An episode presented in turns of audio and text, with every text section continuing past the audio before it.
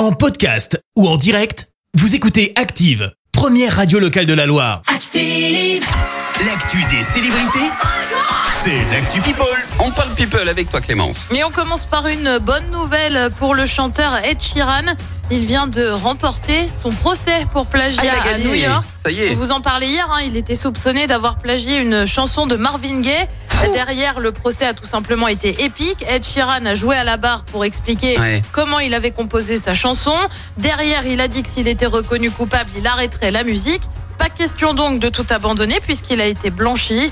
Une annonce alors que le chanteur sort son nouvel album Substract justement aujourd'hui. Ah oui, puis il y en avait pour un sacré paquet d'argent s'il Bah, perdait. toujours- hein. bah, bah, Marvin Gaye en Marvin face, Gaye là, ouais, et puis ça faisait un moment qu'il traînait ce, Ça faisait un petit moment que ça traînait. On file au Royaume-Uni avec une phrase. On a vraiment hâte. C'est signé William. Le prince a été vu dans un pub pour relâcher la pression avant le couronnement de son père Charles III. C'est demain.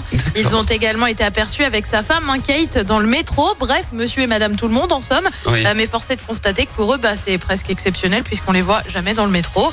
et puis du coup, on se penche sur la cérémonie de demain avec 2000 personnes attendues pour le couronnement donc de Charles III. Avec sa femme Camilla, ils vont euh, quitter le palais royal peu avant 11h30, direction donc l'abbaye de Westminster, à bord du carrosse du jubilé de diamant, rien que ça. La cérémonie, elle doit débuter à midi. À noter que les festivités continueront également dimanche avec un pique-nique et un concert en présence notamment de Katy Perry. Et puis on termine justement en musique.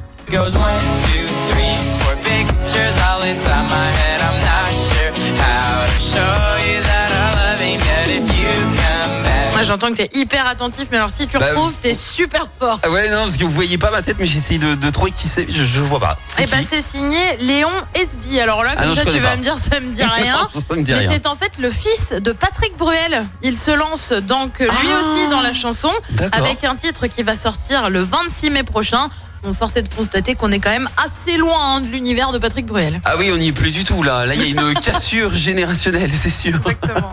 Merci Clément, je te retrouve plus sérieusement dans un instant pour le journal. Et on parlera de ces pilleurs interpellés à Saint-Etienne en marge du 1er mai, des élections municipales à Lorette ce week-end, la Loire en vigilance jaune aux orages et puis la chorale de Rouen accueille Dijon ce soir en Betclic Elite. Alors regarde, regarde un peu. Merci, vous avez écouté Active Radio, la première radio locale de la Loire. Active.